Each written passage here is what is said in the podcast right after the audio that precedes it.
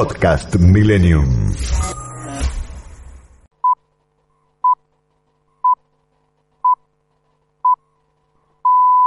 Buenos días. Son las 6 de la mañana en Buenos Aires, las 11 hora central europea, las 6 de la tarde en Tokio, en el lejano oriente.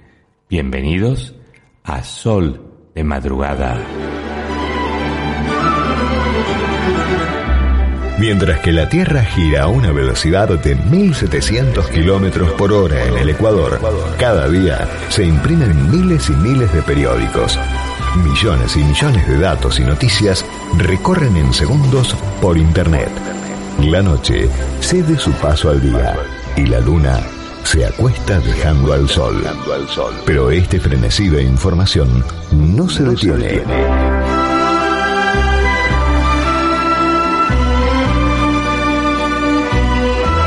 Sol de Madrugada, ese espacio que te ayuda a pensar, te brinda el acontecer internacional con la data justa y fiel a la realidad, que cambia segundo a segundo. Sol de Madrugada, con la conducción de Diego Esteves, en directo desde el Mediterráneo español, te pone un mundo de noticias internacionales en tus manos. Acompáñanos a disfrutar juntos el Sol de Madrugada de hoy.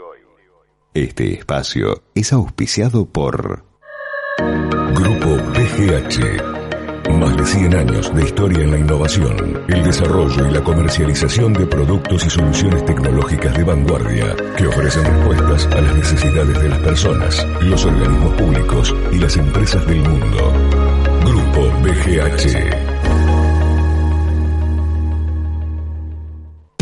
Ahora con tu app Galicia podés pagar todo desde el celu. Rápido como pagar con QR de modo cuando saliste sin billetera. Fácil como transferir a un amigo sin tener que acordarte el alias o poner el eterno CBU.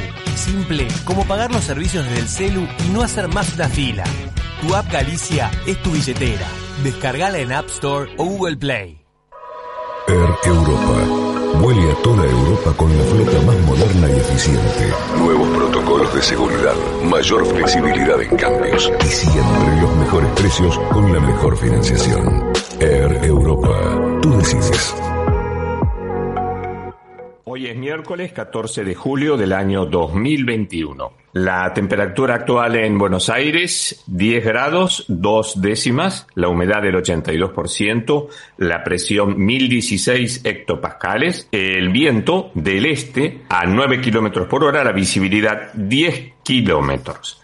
En Madrid, en estos momentos, tiene una temperatura de 22 grados con 40% de humedad, Sevilla 26 grados con una máxima esperada de 37 grados y la costa española del Mediterráneo está con una temperatura de 25 grados, 27 con bajísima humedad, 20%.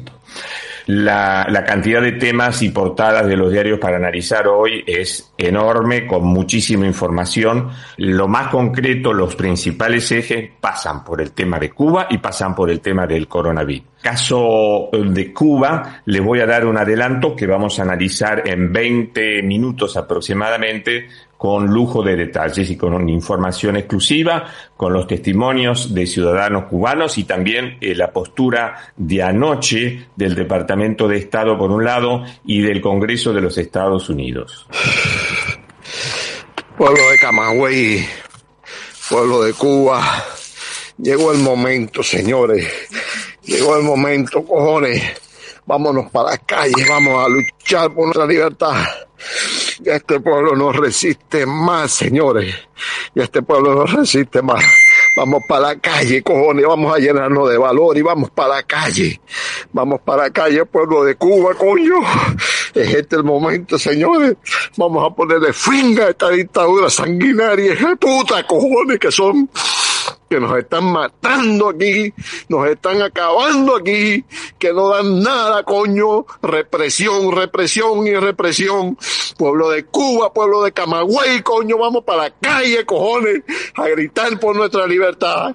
Abajo el comunismo, cojones, abajo. Así están las cosas en la ciudad de Camagüey eh, a medianoche de Cuba, o sea, la madrugada aquí en, España, se hablaba en, fuentes este, bien informadas, incluso chequeadas con Miami, de que la ciudad de Camagüey estaba próxima a ser tomada por parte de los ciudadanos del pueblo, mientras que el ejército la tiene totalmente rodeada.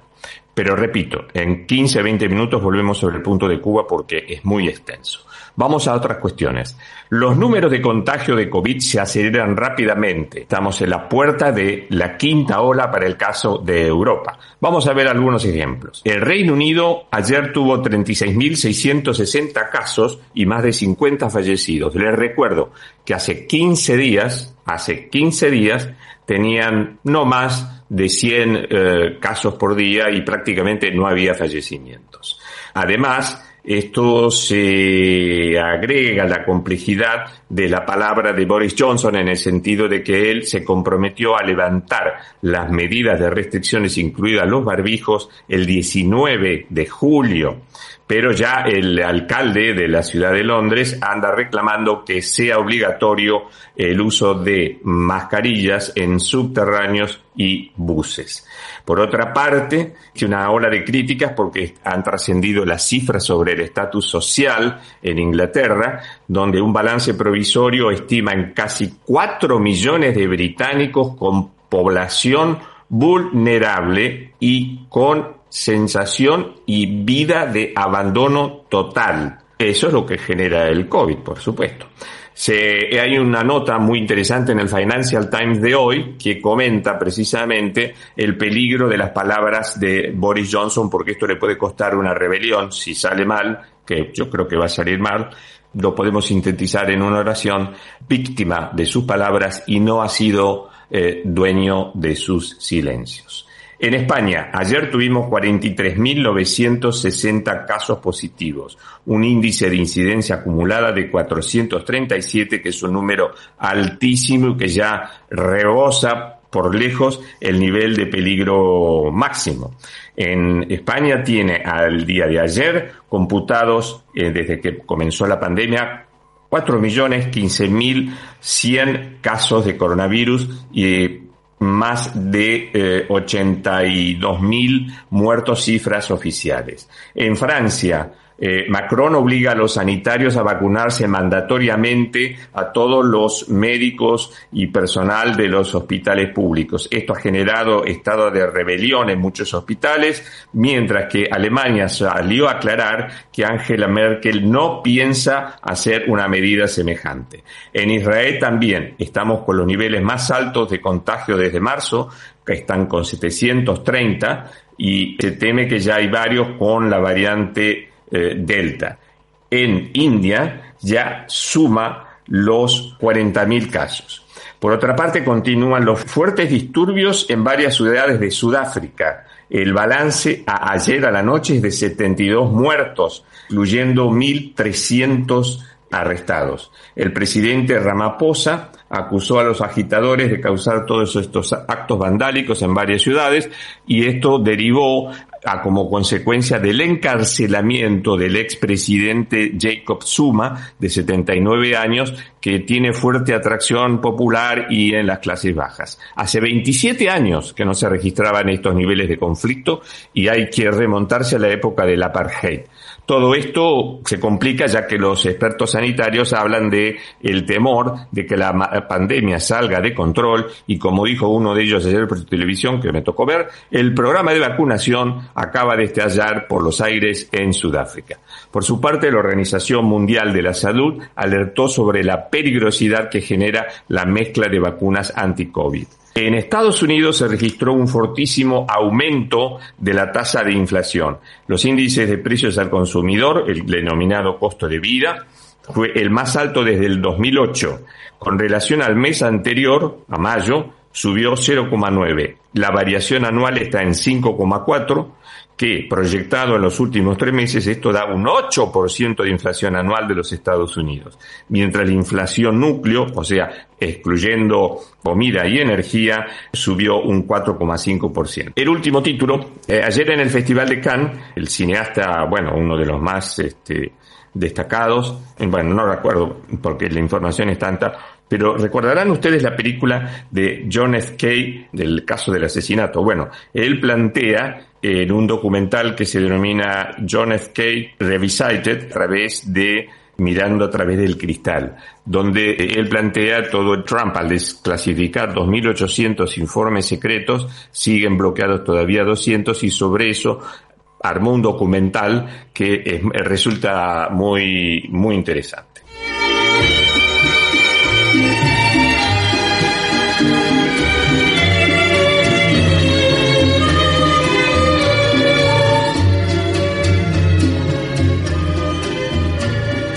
Arrivederci Roma. Adios, goodbye, au revoir. Llegó la nostalgia de tu cielo, de tu dulce vino de Castelli, como huele el verde de los pinos. Ay de mí,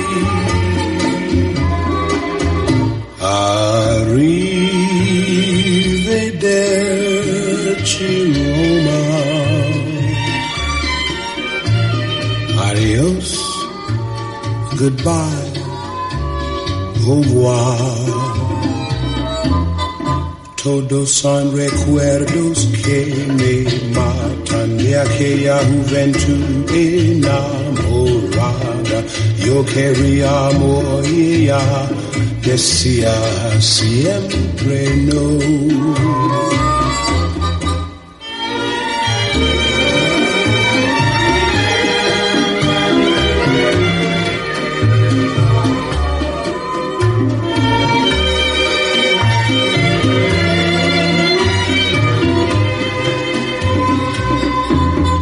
Quiero caminar las mismas calles, quiero suspirar las mismas penas, volver a besar los mismos labios.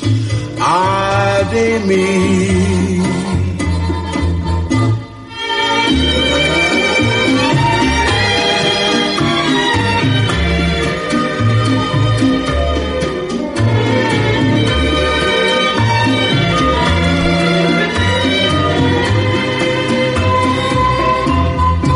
Puede que algún día vuelva verte, volver a enamorarme de tu fuente, cumplir el juramento y vivir siempre.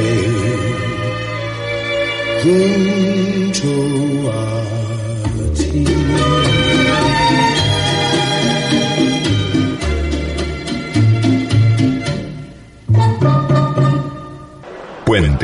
Entidad líder en gestión patrimonial y mercados de capitales en Latinoamérica, presenta en forma exclusiva el panorama financiero internacional desde Europa.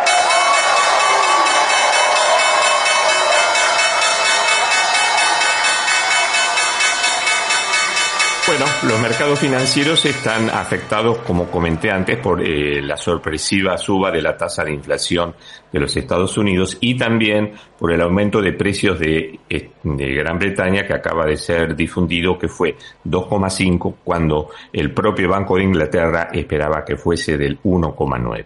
El índice en Nikkei eh, de Japón baja 0,38%, el Hansen de Hong Kong baja 0,63%, el de Shanghai baja 1,07%, el de Singapur baja 0,48%, el de Bombay sube 0,20%.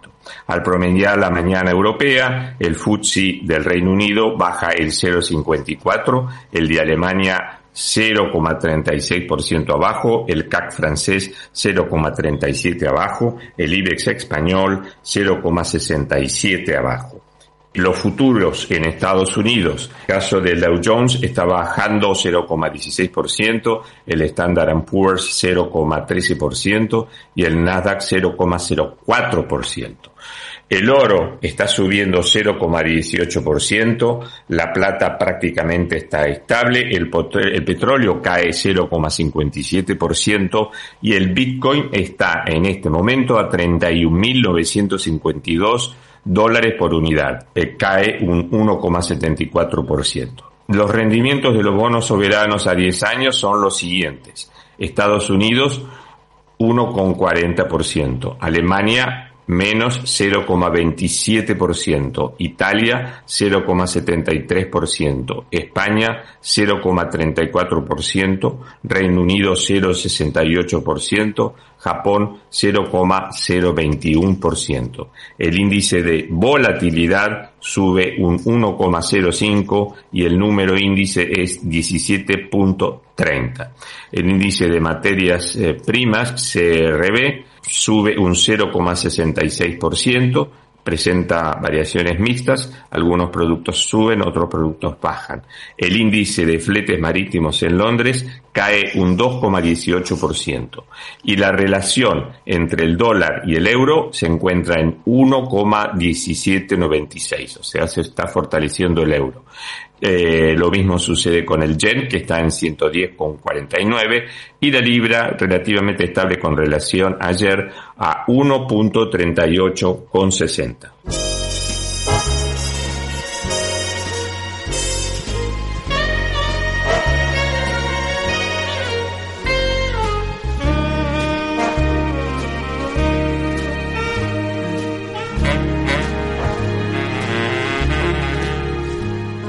The summer wind came blowing in from across the sea.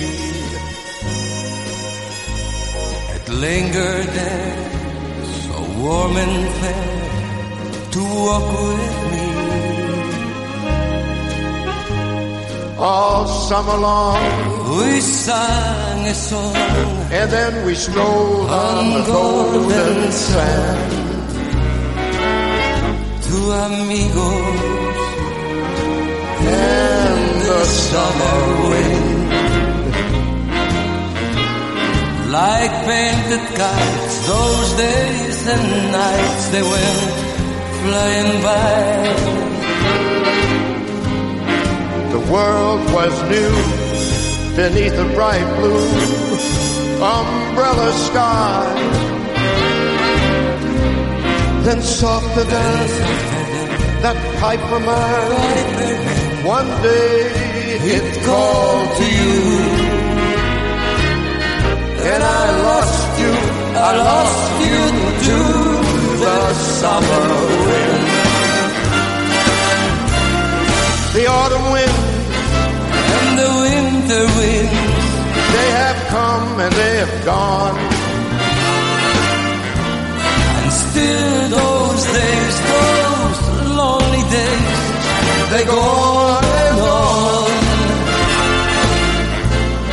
And guess who sighs his lullaby? Lullaby. That never never, never, my fickle friend, The summer wind, the summer wind, the summer wind, the summer wind.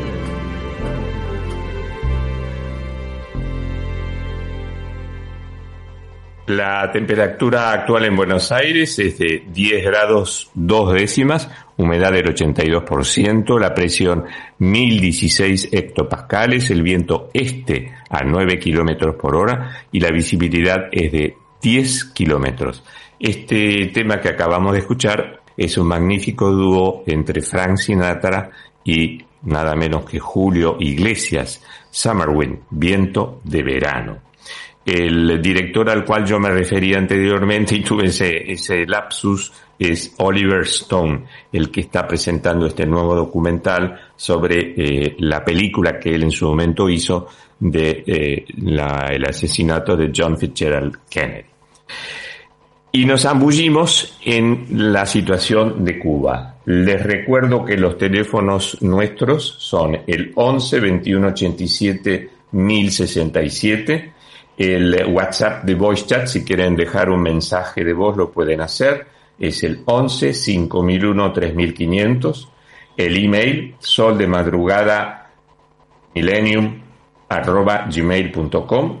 Instagram, sol de madrugada y Twitter, arroba sol madrugada OK. La situación de Cuba presenta diversos perfiles, diversas líneas de análisis, pero lo que sí les puedo asegurar es que la situación es muy complicada. El presidente de Cuba, Díaz Canel, insiste en que esto se trata de una guerra no convencional desde los Estados Unidos, o sea, un enfoque casi yo diría rancio, obsoleto, eh, craquelé de un atrapado mental en la revolución cubana de Fidel.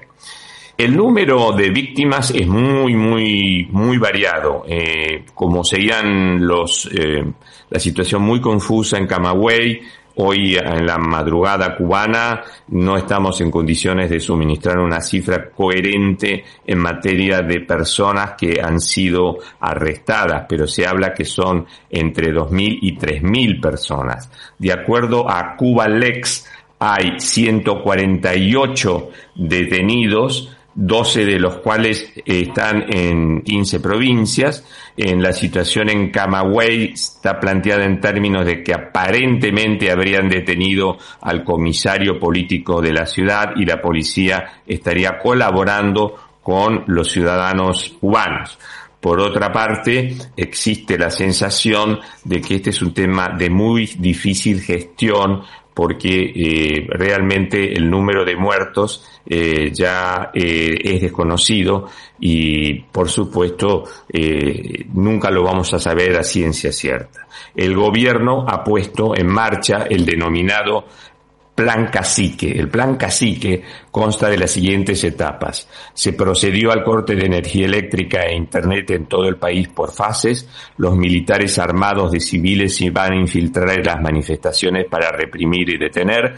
Se cierran todas las ciudades y se militarizan y todas las vías de acceso principales, carreteras y autopistas están cerradas van a, están llegando las distintas fuerzas de acción especiales, las famosas boinas negras y los comandos a reforzar de la capital, más los revolucionarios, como le dice Díaz Canel, que tienen que salir a las calles a defender la revolución castrista. Se ha activado el sistema de comunicación cifrada del MININT, que es el ministro del Interior, para uso de la emergencia militar. La orden eh, es esperar a partir de las 19.30 horas para operar. De esa manera se evita que en medio de la oscuridad pudieran ser grabados y transmitidos al exterior por los medios que ahora yo les voy a comentar. Se están utilizando nuevas tecnologías represivas y gases químicos muy nocivos para dispersar a los manifestantes. La orden es eliminar todo tipo de manifestaciones y disturbios a cualquier precio. La escolta personal de su excelencia el presidente de la nación ha sido triplicada y la del ministro y demás altos cargos duplicada. Se procede a la extracción y se activa el plan de ocultamiento para los familiares de la primera plana del gobierno de Cuba. Se verifica la disponibilidad financiera y operatividad de las cuentas en el exterior, básicamente las cuentas en Irán. Se grabarán a militares armados vestidos de civiles como manifestantes pagados incitando un levantamiento armado. El plan cacique queda activado ya a partir de las 72 horas esto es hace en realidad eh, que ya está vigente dos días. Vamos a escuchar ahora un conjunto de testimonios de la gente de Cuba, lo que está viendo, lo que está sufriendo. Y por el otro lado vamos a escuchar la posición del Congreso de los Estados Unidos en la voz del senador Bob Menéndez, que es presidente de la Comisión de Relaciones Exteriores del Senado americano y por supuesto vamos a leer el comunicado del Ministerio de Relaciones Exteriores chinos. Vamos a los audios y a los testimonios. Esta es la descripción que nos hace religioso, no voy a decir de qué orden ni nada por el estilo porque es el pacto acordado, respecto de una muy buen, muy buen panorama de cómo está la cosa. Es decir, La Habana está bajo asedio. Mira, mi hermano, no te puedo mandar videos ni imágenes porque no hay internet en Cuba. En estos momentos estoy compartiendo la internet a través de un VPN, pero no es capacidad para eso. El gobierno ha quitado el internet precisamente para que no se sepa la verdad. A ver, aquí en La Habana han existido escaramuzas, pero no, no como ayer, porque La Habana está militarizada. Es decir, La Habana está bajo asedio. No es posible hacer nada, es terrible. Pero anoche, por ejemplo, en la madrugada, hubo secuestro, fue terrible, la policía le soltó los perros a la gente. Esto que yo estoy contando lo he visto yo. O sea, no es mentira. Yo estuve ayer en las manifestaciones quitándole a la gente, quitándole a la policía, a la gente para que no les maltratara, para que no les pegara. Ha sido horrible, como lo peor que te puedes imaginar. La mejor ayuda que pueden brindar ahora mismo los que están fuera, tienen internet, es denunciar lo que está pasando.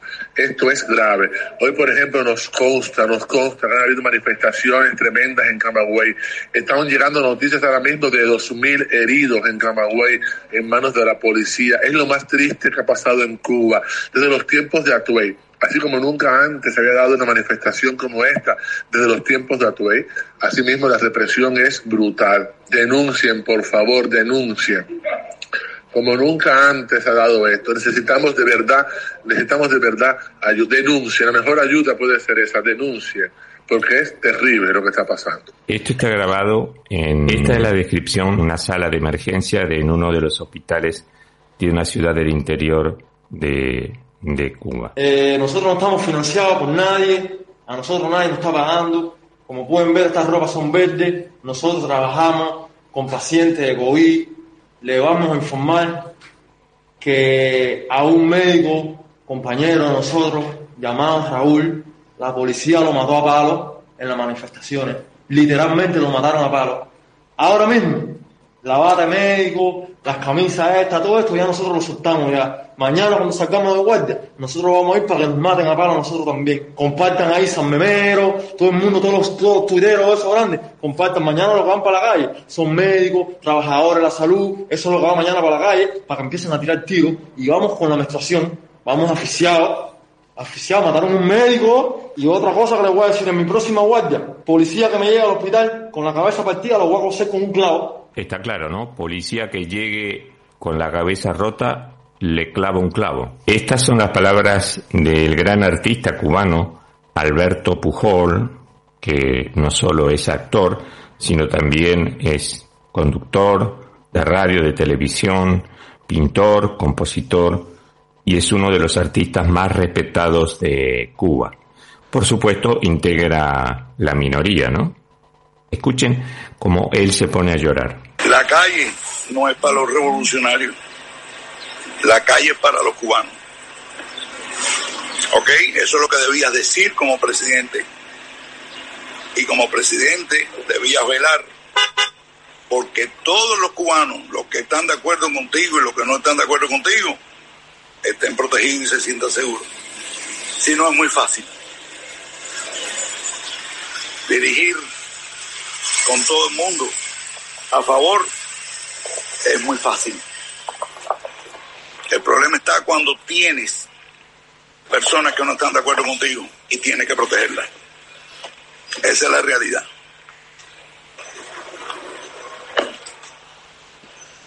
Dios nos cuide a todos. Y ojalá que pase algo y que la sangre no empieza a correr. Pero si ellos tienen que matar, ellos pueden matar. Están locos por hacer algo. Y están locos por buscar una justificación. Eso es un gobierno desacreditado. Esta es la postura del eh, Parlamento americano en general, el senador Bob Menéndez hizo estas declaraciones ayer tarde eh, en el horario norteamericano. Es presidente de la Comisión de Relaciones Exteriores del Senado y es un estrecho asesor del presidente Biden. Yo diría que lo que él va a decir ahora es el pensamiento del presidente de los Estados Unidos. No vamos a tener una intervención militar en Cuba, ¿ok? Eh, no lo ha hecho ninguna administración, ni republicana, ni, ni los más anticomunistas, Reagan, eh, eh, Bush y, hasta la política de Trump. Nadie ha considerado eso. Así que vamos a dejar eso al lado porque eso es lo que quiere los, los fidelistas, los, los que mantienen el poder en Cuba quieren promover eso, oh, que va a haber una intervención militar. No va a haber una intervención militar, número uno. Número dos, lo que sí va a haber es un respaldo al pueblo cubano, un respaldo de cómo lo ayudamos al pueblo, pero no a esos que lo oprimen. Un mensaje que espero que la administración trate de internacionalizar, porque esto no debe ser un tema de Cuba y los Estados Unidos.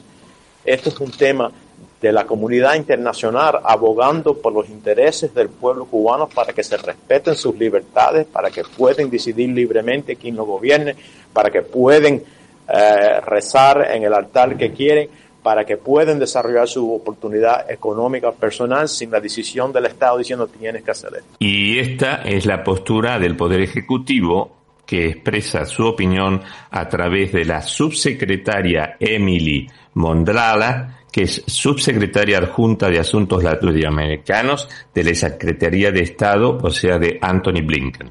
Que en este momento el enfoque eh, debería estar en el pueblo cubano. Son ellos, los cubanos, que estuvieron en las calles cubanos haciendo uh, protesta, demandas al gobierno cubano para cambios en su propia vida, en su propia vida. Nosotros queremos mantener el enfoque en, ellos. Ah, como conclusión, el tema de Cuba es gravísimo. La tesis de las necesidades básicas que en algún momento se esbozó, comida y sanidad, es cierto en parcialmente, pero eso ahí ya se suma la caída del régimen.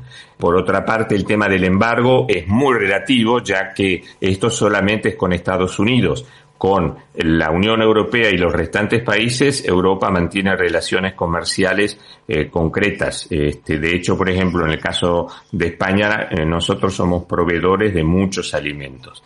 Y por otra parte, las exportaciones cubanas están en plena expansión. Eh, exportan a China, España, Holanda, Alemania y Chipre. Y los materiales que exportan en primer término son habanos, en segundo término son azúcares, en bruto, el tercero níquel, en cuarto licores y quinto el zinc. Esto demuestra cómo eh, Fidel Castro no supo, no pudo o no se dio cuenta o fue una forma de sometimiento al pueblo a los efectos de no cambiar el modelo de exportación que tenía Cuba al comienzo de la revolución castrista. En definitiva, por ahí viene la falla económica de Cuba en el sentido de que sigue exportando lo que estaba exportando en el año 1960.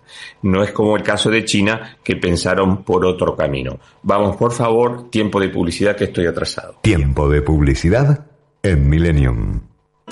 Fideicomiso Altos del Golf. Una experiencia única a solo una hora de Capital Federal por autopista. Te invitamos a que vengas a conocer nuestro loteo exclusivo en la mejor zona de San Antonio de Areco. Canchas de golf, hockey y rugby. A solo unos pasos y acceso directo a un pueblo que no para de crecer. Disfruta de la vida al aire libre. Escribinos al WhatsApp 11 67 93 66 50 para más información o a altosdelgolf.gmail.com Escucha Millennium en tu teléfono con nuestra nueva app. Nuestra nueva app. Podés escribirnos en vivo y estar más conectado. estar más conectado. todos los programas de tu radio. De tu radio. Ahora Millennium te acompaña a todas partes. A todas partes. No está dada. Golf en estado puro. Noticias, podcast y todas las curiosidades del mundo que nos apasiona. Encontrarnos en redes como No Está Dada o en nuestra página web www.noestadada.com.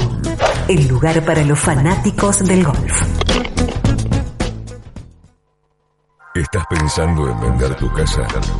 En Jusec Inmobiliaria te ofrecemos la mejor orientación para todas las instancias de la operación y así podrás tomar la decisión más acertada. En Martínez, Jusec Inmobiliaria, contención profesional muy personalizada. Teléfono de contacto 4733-0101. Si el documento es importante, la compañía es importante. Impresoras láser y fotocopiadoras multifunción Kiosera. Aplicaciones y servicios personalizados para capturar, distribuir y administrar sus documentos. Servicio técnico en todo el país y el costo más bajo por copia. Bruno Hermanos, distribuidor oficial Kiosera con más de 80 años en la República Argentina. 4362 4700. Imperial Pastas and Food. 50 años combinando tradición, innovación y evolución comprometida con la tecnología aplicada a la elaboración de alimentos saludables. Nuestro secreto es que no tenemos secretos. Encontranos en www.imperialpastas.com.ar o llamanos al 4794-8695 o 4794-7249. En el Banco Nación tenemos crédito los que trabajamos el campo de sol a sol. Las que cosechamos admiración con cada innovación. Tenemos crédito los que apostamos al esfuerzo sin dejar nada librado al azar. Y las que tenemos en nuestra naturaleza el respeto por la tierra. En este tiempo de pandemia, el Banco Nación apoyó con créditos por más de 317 mil millones de pesos a todos los sectores productivos del país y los va a seguir apoyando, porque en el Banco Nación cada argentino y cada argentina cuentan. Reconstrucción Argentina. Fin de espacio publicitario. Aquí Milenio. Milenio. 106 Un día distinto. Estás escuchando a Diego Esteves en Sol de Madrugada, con toda la información internacional en vivo desde España para FM Millennium en el 1067 y en www.fmmillennium.com.ar. Con una temperatura de 10 grados dos décimas, humedad del 82%, la presión 1016.9 hectopascales, viento del este a 9 kilómetros por hora y la visibilidad de 10 kilómetros. Dos cositas quería agregar. La primera, el comunicado de China ayer dice, China se opone firmemente a la injerencia de fuerzas externas en los asuntos internos de Cuba. Apoya firmemente la labor realizada por la parte cubana en la lucha contra el COVID, en la mejora de la calidad de vida y en el mantenimiento de la estabilidad social. Esto en realidad, ¿para qué lo hace China? ¿Acaso para justificar su próxima invasión a Taiwán? Pregunto.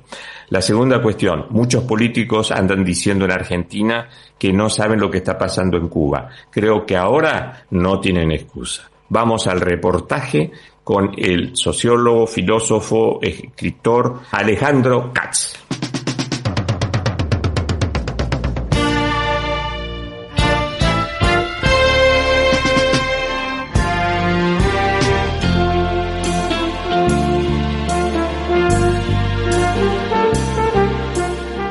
Buenos días, Alejandro Katz, ¿cómo estás? Buen día, Diego. Muchas gracias por llamarme. No, por favor. Alejandro, estoy sumamente preocupado sobre el estado del planeta, no en lo económico, por supuesto, que sí también me preocupa. Veo que hay un disfuncionamiento en los mecanismos automáticos de equilibrio de poder. La democracia funciona, pero no funciona pleno. Las autocracias están cada vez eh, apareciendo o brotando con más intensidad. Las dictaduras van acompañadas de esa, ese, ese enfoque bizarro de las autocracias.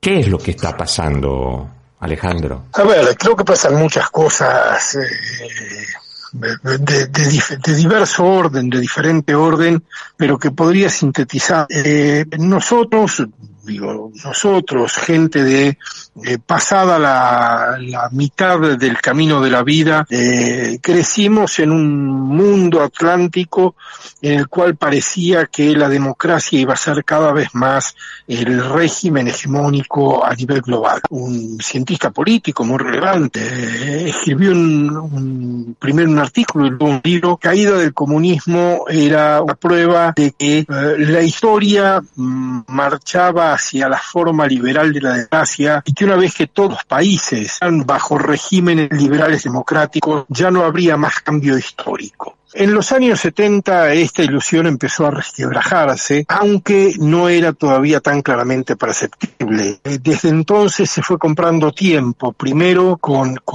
generación de deuda privada, después con generación de deuda pública, con inflación, y, y esa forma de comprar tiempo lo que disimulaba era una, una, crisis de la relación entre la democracia liberal y la economía capitalista.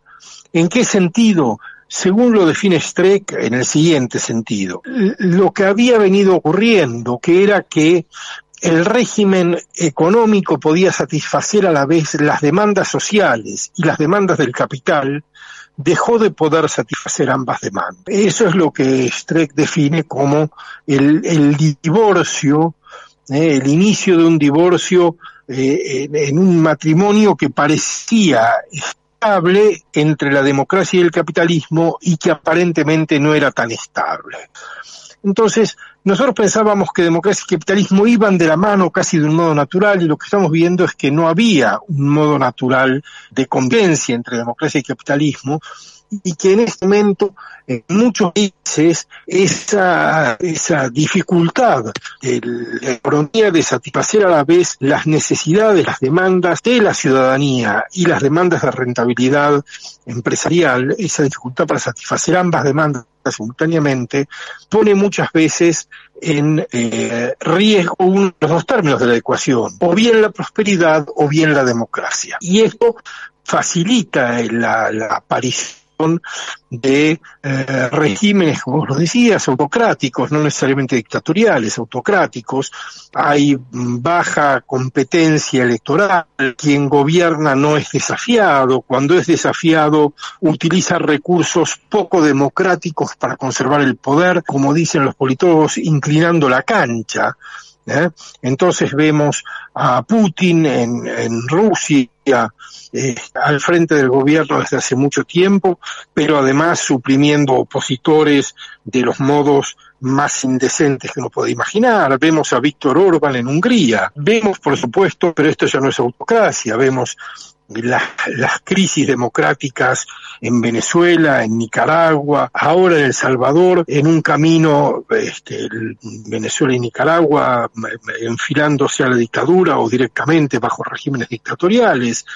No todos los procesos son iguales ni responden a las mismas razones, pero el, el, panorama en general diría es ese. Hay una, una fatiga democrática, la democracia no parecería estar satisfaciendo las expectativas de la sociedad, y hay regímenes que sin ser democráticos están tratando de mostrarse como regímenes muy exitosos para lograr cohesión social y eh, prosperidad económica.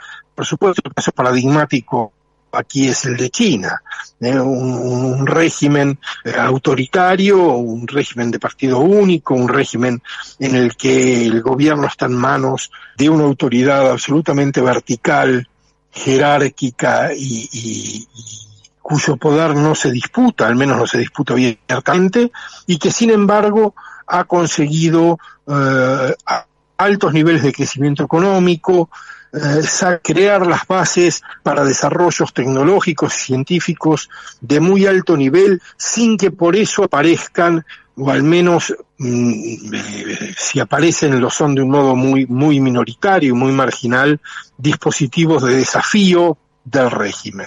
Ahora, eh... esta es un poco la, la sí. este es un poco el panorama. Este, es un panorama preocupante, sin duda, Diego, porque te oigo, te oigo. No, no. Estamos dialogando con Alejandro Katz, escritor, politicólogo, analista político, columnista del diario Clarín, de La Nación. Ahora, todos estos regímenes, hay un punto para mí que, que es el punto de no retorno, que es cuando se afectan las libertades individuales y por supuesto la libertad de expresión, o sea que vos trazás una línea de la democracia liberal o con sus eh, esquemas eh, socialdemócratas así y demás, pero ya luego pasás a la autocracia eh, donde realmente tenés que cercenar las libertades individuales y la libertad de expresión, no hay ninguna duda. Por ejemplo, vamos a tomar el caso de Cuba. Seguramente vos has estado escuchando en lo que va de la mañana los audios que yo he llegado a obtener desde está sucediendo hasta el día de ayer todo el territorio cubano. ¿Qué evaluación haces vos eh, en función de la pregunta que yo te hago anteriormente? Las libertades, porque fíjate que en las grabaciones se escucha libertad, libertad, libertad, libertad y... En este caso yo diría, no estamos ante la deriva autoritaria o autocrática de un régimen que no lo era, estamos en una crisis eh, en un régimen que es desde hace muchas décadas una dictadura de pleno derecho, no es una autocracia. Cuba es claramente un régimen dictatorial y lo que estamos viendo, que es muy dramático, es eh, una insurrección popular eh, y digo una insurrección no en el sentido de que haya una voluntad de derrocar al gobierno, no, de desafiar al gobierno para expresar eh, yo diría en principio, no estoy seguro, pero cuando eh, no estoy seguro de si eh, las reivindicaciones principales tienen que ver con la libertad y con la democracia o tienen que ver con el bienestar y la salud. La economía cubana está en una crisis sumamente profunda, producto de varias razones, la unificación monetaria que introdujo el régimen, que provocó una inflación muy alta, eh, desabastecimiento, eh, falta de acceso a, a insumos y bienes externos, pero pero además una situación sanitaria que se ha descontrolado en algunas zonas de la isla eh, en relación con el COVID, con colapso sanitario en eh, provincias importantes. Esto es lo que está en el fondo de las revueltas de este fin de semana en Cuba aunque hay que decir también que ese malestar social eh, vinculado con privaciones económicas y eh, angustias sanitarias fue desencadenado por eh, las reacciones que desde hace varios meses estamos viendo por parte de los artistas intelectuales del movimiento San Isidro, que en este caso claramente son reivindicaciones democráticas y por la libertad. Entonces, seguramente hay una mezcla de motivaciones en actores diversos.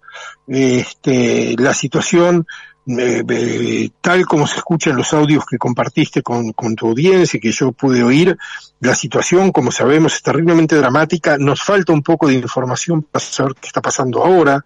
Creo que en el caso de Cuba lo que hay que hacer claramente es expresar solidaridad y exigir a los gobiernos que condenen la represión y que condenen el aislamiento al que están sometiendo al pueblo cubano al privarlo de conectividad con el exterior a través de Internet. Ah, es que eso es fundamental. claro. Sí, sí, sí. A mí me ha costado muchísimo conseguir estos, eh, estos audios, este, Alejandro pero eh, digamos sí sí sí bueno el gobierno está empeñado en aislar a la sociedad del exterior y que no se sepa con claridad lo que está pasando.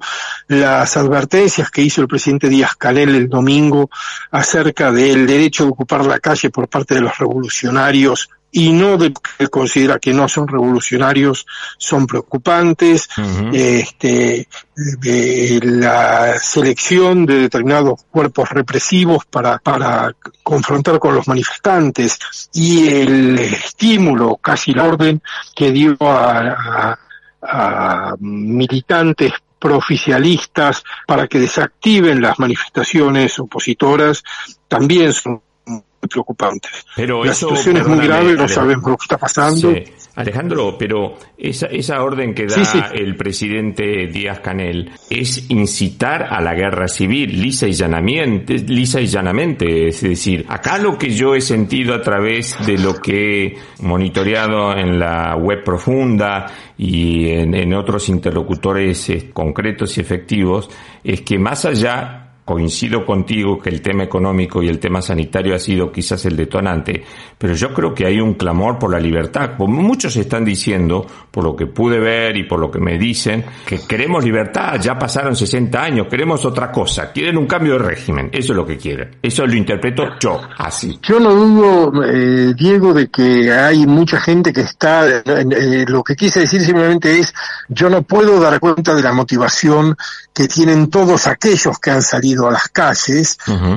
Eh, lo que sí sabemos es que hay dos vertientes de esto. Una es la vertiente de reclamo democrático, de reivindicación democrática y de libertades que originada en el movimiento San Isidro y, seguida por eh, intelectuales, artistas y gente del pueblo, eh, una es esa vertiente, la otra vertiente es la que expresa el malestar económico y sanitario y que no sé en qué medida tiene una dimensión política muy intensa, pero cuando digo no lo sé, quiero decir realmente no lo sé, muchas veces los cambios políticos eh, se originan en dificultades económicas y sociales, este, y este puede ser perfectamente un caso de esos. Creo por lo demás que ambas motivaciones son legítimas y justas y que si ambas están presentes hay que reconocerlas y no ponerlas en competencia. este, el hecho de que haya una, una eh, motivación de repudio al régimen vinculada con las privaciones no es de menor valor tampoco. También expresa la incompetencia del régimen que no solo ha privado al pueblo de libertades esenciales y ha generado una clase oligárquica que ah, disfruta de privilegios, sino que además, además de, además de privar al pueblo de la libertad, lo priva de bienes básicos que hacen a la, a la, a la, vida cotidiana desde el punto de vista material.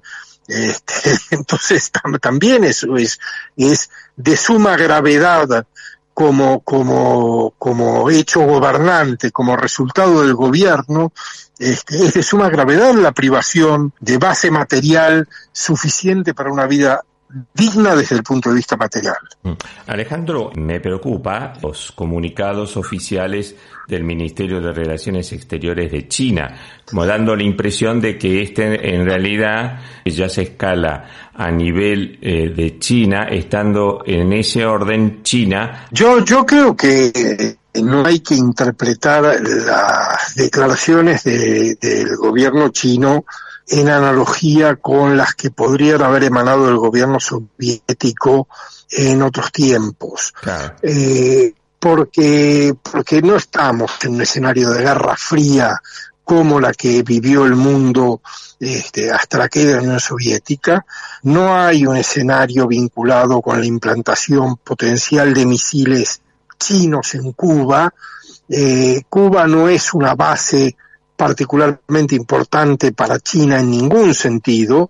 Yo creo que eh, China lo que está tratando de precisar, y aventuro esta opinión, eh, no, no soy un experto en el tema, pero me parece que lo que está tratando de precisar es eh, que las, las áreas de, de, de influencia solo pueden ser aquellas en las que hay derechos eh, territoriales históricos. Es decir, China lo que está diciendo es Estados Unidos no puede intervenir en Cuba, pero nosotros sí podemos intervenir en Taiwán, reservando su derecho de intervención en otra situación y no quiere que haya analogías este, entre Cuba y los Estados Unidos como si fuera la misma situación que entre China y Taiwán. Tengo la impresión de que hay algo de esto, ¿no?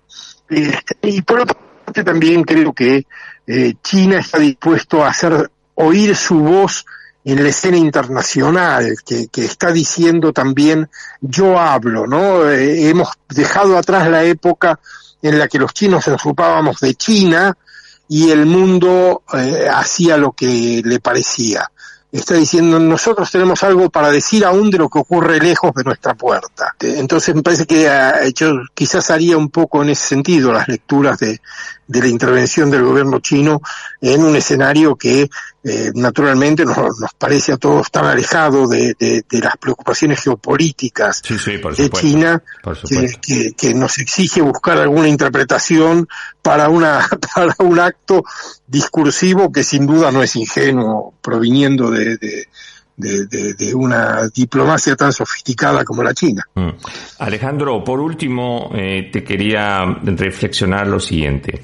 Yo tengo la situación, tenemos un esquema de poder totalmente desbalanceado o que está en un equilibrio inestable. Y como vos decías al comienzo de, tus reflexiones, esa etapa de estabilidad que se tuvo después de la posguerra ha dado paso, y creo que la pandemia en ese sentido ha acelerado los términos, a un escenario de profunda inestabilidad.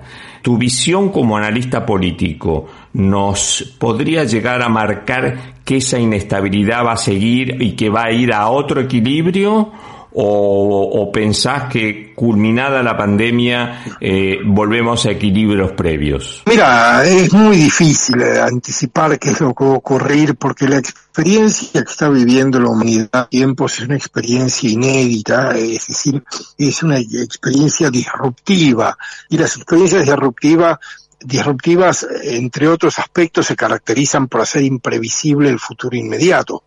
Eh, implican cambios, eventualmente pueden implicar cambios de trayectorias, cambios en el sentido de las cosas, como para que lo que venga sea bastante diferente de lo que había, pero yo no puedo asegurar que vaya a ocurrir una cosa o la otra. Ahora, creo que la pandemia va a acelerar procesos, todo lo lo, todos lo hemos dicho, todos lo estamos viendo, procesos eh, eh, vinculados con el mundo del trabajo, con la primacía de ciertos recursos tecnológicos, con eh, el reforzamiento de ciertos poderes y el debilitamiento de otros, pero también la pandemia reconfigura un poco la escena internacional porque acentúa desigualdades que estaban en curso y que eran profundas, pero que van a serlo más todavía quiero decir, distancia entre países prósperos y países de ingresos medios y bajos, este, que se aumentan en la pandemia, pero que se van a aumentar más todavía después de la pandemia, cuando eh, la digitalización dé un paso todavía más acelerado para volver de ciertas prácticas en las prácticas dominantes y haya contextos en los que eso se puede hacer y otros en los que no se puede hacer, etcétera.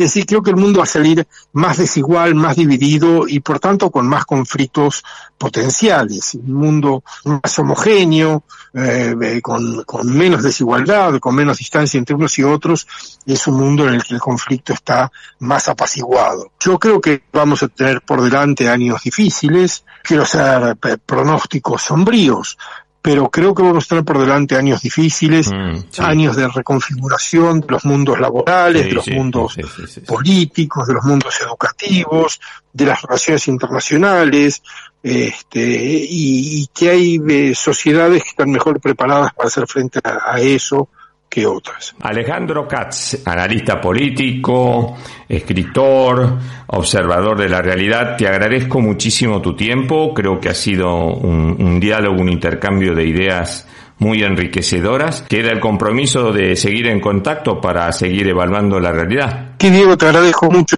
tu, tu te agradezco mucho tu llamada y, y a tu audiencia y seguiremos en contacto. Te mando un abrazo y muchas gracias. Muchas gracias a vos. Pues así es como está el mundo. Eduardo Bataglia, ¿estás por ahí? ¿Qué tal, Diego? ¿Cómo estás? Bien, buen día. Bueno, Te pido disculpas que me pasé un poquito con el tiempo, pero... No hay problema, riquísima eh, la charla con, con Katz, ¿eh? Sí, es muy, muy, muy un agudo observador. Bueno, tiene lindos trabajos publicados en Clarín y en, en La Nación y aparte trabajos académicos. Muy, sí. muy interesante. Y te escuchaba decir acerca de lo que el pueblo está manifestando, ¿no? La necesidad de un, de un cambio de políticas. Si no querés llamarle sí. régimen, llamale eh, otro tipo de condiciones de vida, ¿no? Para quienes eh, apuestan a seguir en Cuba. No, yo creo que por, viene la cosa por ese lado. Yo estoy preocupado por lo que va a suceder en los próximos días, pero de todos modos, mi, mi opinión, por supuesto, soy una hormiguita en todo esto. es que el gobierno de Díaz Canel tendría que armar una mesa de negociación y empezar a armar un esquema de transición como en su momento se hizo eh, cuando cae la Unión Soviética. De alguna manera lo da a entender el eh, senador mm, Bob Menéndez, que es la voz oficial de alguna manera eh, del Parlamento y de Joe Biden por su amistad de hace muchos años. Bien, bien. En cuanto a aquí a la Argentina, y en un ratito lo vamos a estar desarrollando, eh, todo tiene que ver con los dichos del presidente Alberto Fernández. Dijo, en septiembre vamos a estar todos vacunados y esto la verdad que genera una enorme expectativa para saber de qué forma eh, bueno estarán completados los esquemas de vacunación con dos dosis no cuando hoy eh, estamos en el orden del 12%. A mí es la gran duda que me dejó el mensaje del presidente ayer. Sí, eh, fíjate que Boris Johnson se comprometió a levantar todas las restricciones y como dije antes, no hay que ser eh, víctima de tus palabras, sino dueño de tus silencios. Pero, en mm. fin, él tendrá mejores datos que, que yo. Sí, sí, sí, pero recibió el cuestionamiento cien cientos de, de infectólogos y, y, bueno, personal destacadísimo de salud, ¿no? Que dicen que no es muy... Claro, varios miembros del Poder Ejecutivo han dicho, bueno, yo en realidad no sé qué está pasando en Cuba. No, no es así, no es así. De hecho, la información está disponible este, y para eso están los servicios especializados en las distintas secretarías y en los distintos ministerios. Sin dudas. Sin dudas. Eduardo, muchísimas gracias y que tengas una buena semana. Muy bien. Te escuchamos mañana en BDR. Mañana a la tarde estoy en BDR, exactamente. Muy bien. Vamos a hacer un, pequeño viaje y quizás una actualización muy breve de cómo está el tema en Cuba. Depende cómo evolucionen los acontecimientos. Allí estaremos escuchando. Te mando un abrazo, Eduardo. Chao. Este espacio fue auspiciado por Grupo PGH más de 100 años de historia en la innovación, el desarrollo y la comercialización de productos y soluciones tecnológicas de vanguardia que ofrecen respuestas a las necesidades de las personas, los organismos públicos y las empresas del mundo. Grupo BGH.